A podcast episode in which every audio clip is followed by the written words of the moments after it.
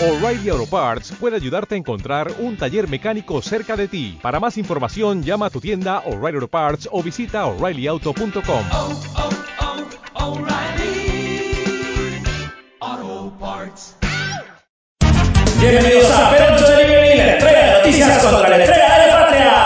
¿Aguas Argentina venía mal manejada hasta ahora? La calidad del servicio yo no creo que vaya a mejorar. No hubo actos oficiales por los 42 años del último golpe de Estado cívico-militar. Es que el gobierno recuerda el 24 de marzo todos los días. Todos los días. Macri se limitó a decir nunca más a la violación de los derechos humanos, a la violencia y al terrorismo de Estado. Lo dijo mientras su gobierno tiene preso político, desaparece a manifestantes y premia a policías asesinos. Es como si yo dijera nunca más paja en Netflix a las 3 de la mañana. Se involucra a todos. Por decirme ponemos el eje de los militares.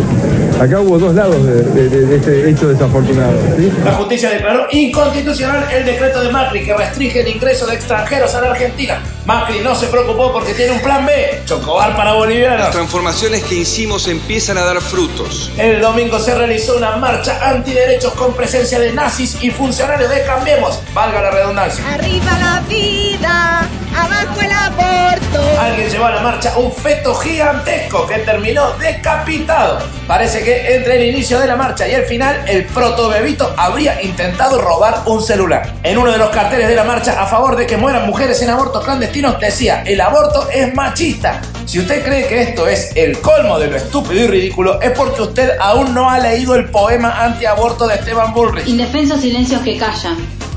A ver, si están en silencio y callan, es redundante. Vamos a la representación. O sea, vos sos el silencio y yo te callo.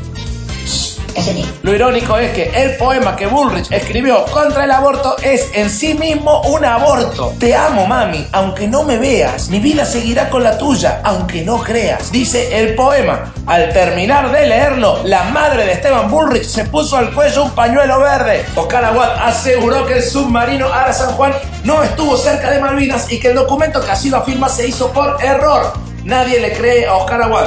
Yo en este le guardo un margen mínimo, ya que es muy probable que le haya pedido la confección del documento a su yerno, Rodrigo de Loredo. Siempre es mejor los seres vivos que los seres que ya no están. Aguad dice que ese documento ya no es válido porque está tachado. A mí la FIP me está rompiendo los huevos por una factura que no coincide con lo que yo debo facturar como monotributista. Bueno, gracias Aguad por darme la solución.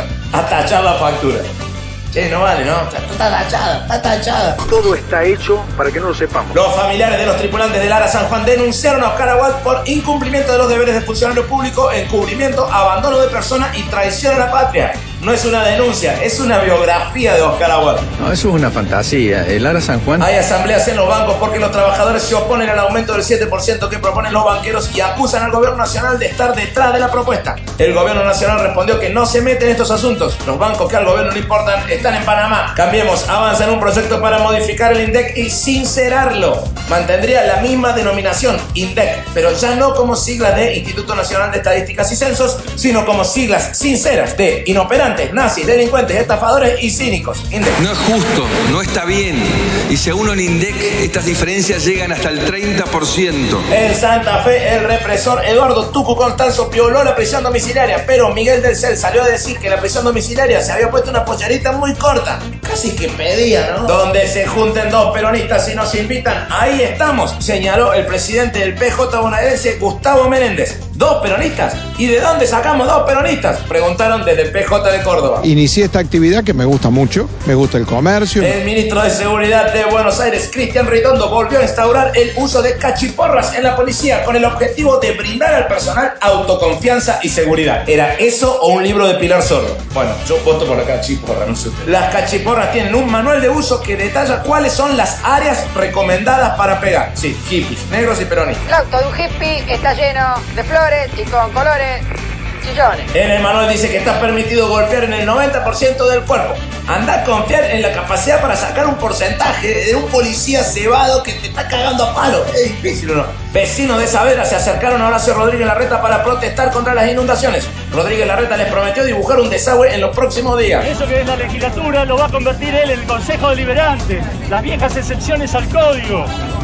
Es una vergüenza. Macri se tomará vacaciones por tercera vez en el año. Según el gobierno, esto habla de la conciencia ecológica del presidente, porque no está de vacaciones, está ahorrando energía. Obviamente. Privatizarla, obviamente. ¿Qué más reprivatizarías?